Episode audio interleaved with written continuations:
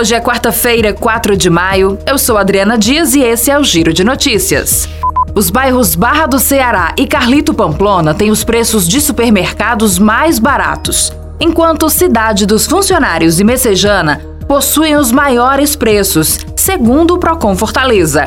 O órgão pesquisa mensalmente 70 produtos e alimentos considerados de primeira necessidade. De acordo com o departamento, as regionais 1, 3 e 4 apresentam os menores preços.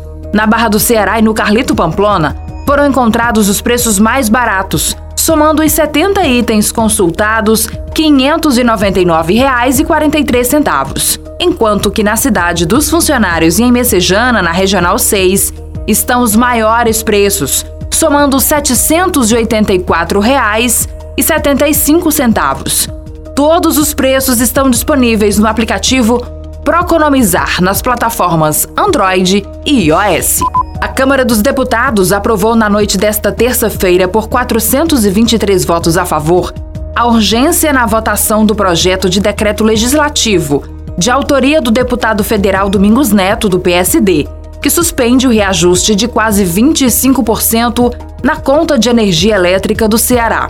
Agora, o projeto, que foi protocolado no dia 20 de abril, não deve passar pelas comissões técnicas e será votado diretamente no plenário da Casa.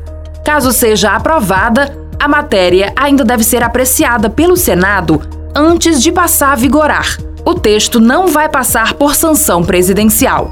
A mobilização é nacional por conta do reajuste autorizado pela Agência Nacional de Energia Elétrica, a ANEEL, ter impactado outros estados do país.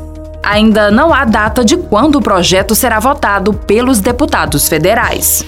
Aguardada há seis meses, a aprovação do piso nacional da enfermagem na Câmara dos Deputados deve ocorrer hoje em votação no plenário. A aprovação, no entanto, será uma parte da implementação da proposta. Após a aprovação na Câmara, não há obrigação de envio imediato do projeto para avaliação do Executivo.